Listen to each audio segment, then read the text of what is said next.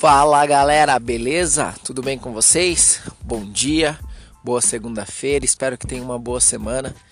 E hoje a mensagem que eu quero deixar para vocês é sobre o seu propósito. Você tem um propósito? Você já achou o que você quer fazer da sua vida? Porque a gente veio nesse mundo para fazer alguma coisa, diferente pelo menos. Não é passar despercebido, né? Você já achou o seu propósito? Já encontrou uma razão para viver? Bom, eu vou compartilhar um pouquinho sobre o meu propósito com vocês. Vou contar uma, uma história bem rapidinho para vocês entenderem como eu cheguei no meu propósito.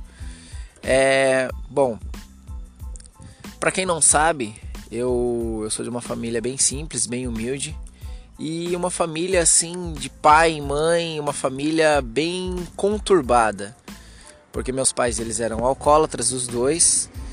É, então eu cresci num ambiente muito violento, um ambiente onde brigavam todo, praticamente todos os dias, eles bebiam todos os dias.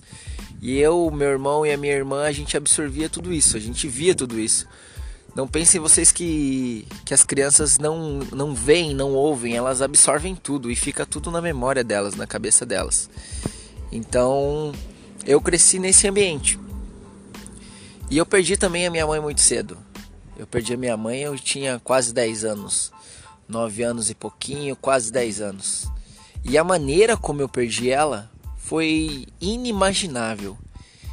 Imagine vocês, uma criança de 9, 10 anos, você está dormindo no meio da madrugada, lá por 3, 4 horas da manhã.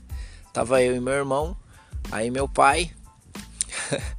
meu pai chega de madrugada, ele arranca a coberta assim de nós dois e fala: Viu, é, levanta aí, sua mãe morreu. Sua mãe morreu, vamos lá no velório. Seco. De, exatamente com essas palavras. Traumatiza ou não traumatiza a cabeça de uma criança? Bom, naquele momento eu não estava entendendo nada, eu não sabia o que tinha acontecido, eu não sei se eu estava sonhando, eu não sei se eu estava delirando. E a gente morava na Bom Jesus, o velório era lá em cima, lá na, na Itapeva 4. A gente subiu a pé, e até o enterro, tudo que passou, eu, eu tava viajando. Para mim, tudo aquilo era um sonho.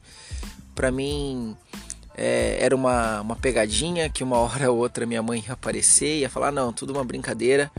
E acreditem em vocês, demorou muito para mim para mim superar isso. Demorou muito para mim filtrar isso. É, até a minha adolescência eu não acreditava que a minha mãe tinha falecido. Até minha adolescência, até os meus 15, 16 anos, eu ainda achava que aquilo era uma ilusão, que aquilo era uma pegadinha, que uma hora ou outra minha mãe ia aparecer e ia falar: não, isso foi pro seu bem, isso foi. A gente estava fazendo algum plano, alguma coisa nesse sentido, entendeu?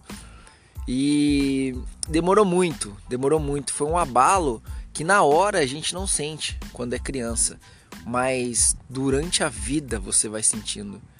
Você vai vendo o peso que é você perder a sua mãe. Eu não sei que momento que você está na sua vida. Eu não sei se você já perdeu um ente querido, seu pai, sua mãe, sua avó, uma pessoa bem próxima de você. Eu sei o quão a dor que é, o quão pesado é isso. E, e demora você superar, demora. Porém, eu acho que a partir daí coisas acontecem fazem com que é igual a musculação. Vamos usar um, um exemplo bem fútil. Para você levantar uma carga ali de 200 quilos e você não tem músculo o suficiente, você não vai conseguir. Ao decorrer dos anos que você adquire fibra muscular, aí você consegue. A vida é isso. A vida faz com que você é, crie músculos para você suportar certas coisas. E eu acredito que esse foi o meu propósito Coisas vão acontecendo durante a sua vida que vão moldando o seu propósito. O meu propósito hoje é tocar pessoas.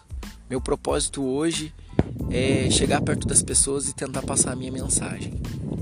Eu acredito que um jeito de você ser eterno, de você viver para sempre, é que as pessoas levem você no levem você no pensamento delas.